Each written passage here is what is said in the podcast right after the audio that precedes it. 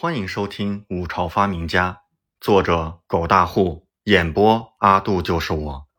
第四章，霸王举鼎，杠杆原理见识一下。深夜宫廷静谧，当朝皇帝李政寝宫，烛灯未熄。年过六旬的皇帝还在伏案而坐，一旁翰林院学士兼太学院太傅沈括恭敬垂立听候。李政批改完奏折，听李叹气道。我武朝这些年，江南道风调雨顺，边境也是稳固有方，唯有西境屡有匪盗猖獗，弄得民不聊生。今天的五十三份奏折，有三十一份说的都是西境闹匪，何时才可止此匪患？还我五朝百姓一个安宁。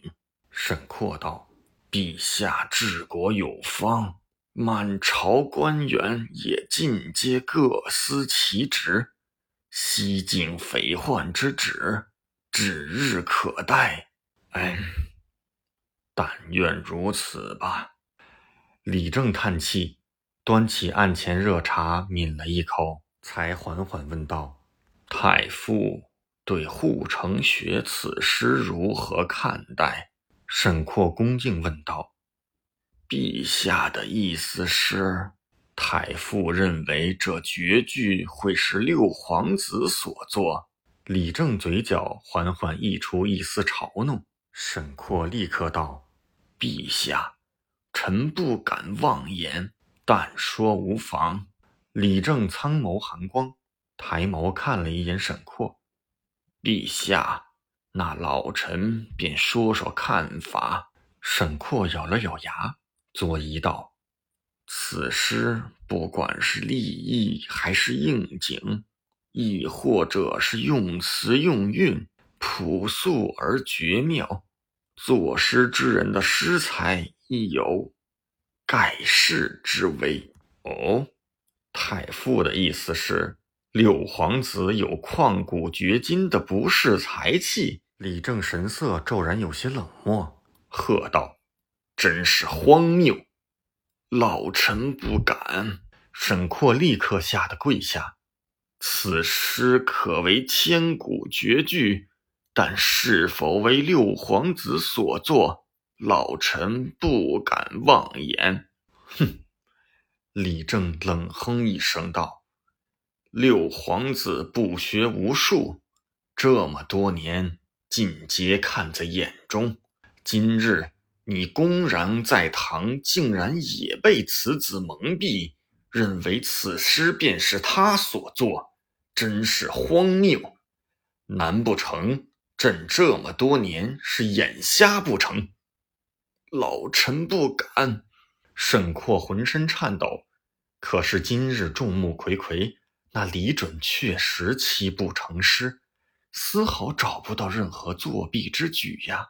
半晌，李正脸上的怒容才缓缓收敛，让沈括起身，随即看着早已经誊抄在案的那首护城雪，轻声吟诵一遍：“千山鸟飞绝，万径人踪灭。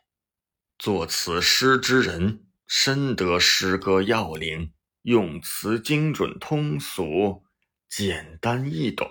若是放置民间，亦可为妇孺吟诵，恐怕传唱久远。太傅如此点评，倒真是十分合适。此诗却可称为千古绝句。他叹了叹，道：“此人若是为我所用。”我五朝文气可增益数倍。陛下，今日六皇子当场送出此诗，但是具体何人所作，老臣确实看不出。沈括立刻道：“这首诗太绝了，六皇子李准太废了，谁也不敢相信此诗就是李准所写。”即便是沈括也不信，因为连沈括八斗才气之称也做不出这样的诗句。李正看着手上的诗，冷哼一声道：“哼，不学无术多年，如今不知从哪儿弄来如此绝句，便真以为朕好糊弄。诗才一关，姑且算你暂过。但其他皇子哪一个不是文武双全？那朕便要考考你武才。朕倒要看看你又如何糊弄朕。这次，朕亲自考验。”翌日清晨，皇宫偏殿，皇帝的贴身侍奉太监王莲奉着陛下口谕，叫醒了还在大睡的李准。陛下有旨。六皇子李准昨日诗才考验暂且算过，但五朝皇子皆当文武双全。今日陛下要亲自考验六皇子武才，请六皇子立刻启程麒麟殿接受陛下当场亲验。是，儿臣领旨。李准领旨起身，眉头却是紧皱。考验武才。这是检验自己拳脚武功啊，这可糟糕，他半点不会呀。算了，走一步看一步。事已至此，也没有其他办法。只是自己这个便宜皇帝父亲，这是铁了心要把自己弄出京城啊，够狠。他昨晚便知道，昨天的诗会，即便自己能过，也不会有人相信的。果然，自己这个便宜父亲第一个不信。一大早便换着法子来搞自己，好，真是好的很呐！李准眼眸深处闪过一丝冷意，穿戴整齐，带着杨忠赶到麒麟殿。杨忠好不容易开心一晚，一大早便是又要跌入地狱，愁眉苦脸。自家主子真是不幸啊！他紧跟李准身后，内心悲哀。儿臣见过父皇。李正坐于殿銮，盛容惊世。冷冷看着跪在地上的李准，眼眸冷淡，语气淡漠道：“起来吧，皇儿，今日父皇要亲自检验你的武功之才，你可莫让父皇失望啊！”李正声音平淡，看不出半点感情。是父皇。李准缓缓起身，麒麟殿周围已经坐了好几个自己的那些皇兄皇姐，甚至七弟和八妹都来了。全都一副看戏态度，冷笑看着自己。特别是五皇子李仲，立刻笑道：“六弟，昨天诗才绝艳，着实震惊了五哥我呀。今日六弟恐怕也能制造奇迹。”哈哈哈哈！八妹李香竹立刻咯咯笑道：“六哥诗才绝艳，听说连沈太傅都是赞不绝口啊。六哥，今天你可不要让我失望啊！”皇妹，我可是专门起了大早来看你呀！哈哈七弟李靖年方十岁，却也是跟着嘲讽。六哥果真是诗才绝艳，七弟我当真佩服。今日七弟，我也想见证六哥再次创造奇迹。李准默不作声。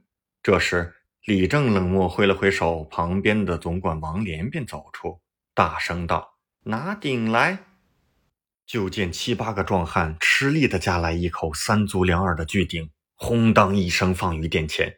看到这鼎，众人都是脸色一变，这是啥意思？李准也是立刻皱眉。王连立刻宣布道：“古有霸王西楚举鼎，今日六皇子需力举此鼎过肩三息，方可通过陛下考验。举肩过鼎，还三息？”什么举鼎？这巨鼎恐怕有几千斤重啊！就算是五朝第一将王胜，恐怕都举不起来。现在要李准举起，这开什么玩笑？就李准那小身板，李仲等人立刻幸灾乐祸起来。八妹李香竹更是咯咯大笑。李准脸色难看，够狠呐！最是无情帝王家，这是铁了心要让自己远离皇都啊！自己这个便宜父亲，当真是不想留自己了吗？李准立刻沉声问道：“是不是不管我用什么办法，只要举起过肩三息时间，就算过关？”王莲立刻看向李正，李正神色淡漠，缓缓道：“没错，只要你不借助他人之力，不管用什么办法，只要举起此鼎过肩三息，朕便算你过关。好，儿臣明白了。李准点头，不靠他人之力，只要举此鼎过肩三息，便可过关。行，那便让你们看看，什么叫做杠杆原理。给我李准一个支点，我能撬起整个五朝。感谢您的收听，请听下一集。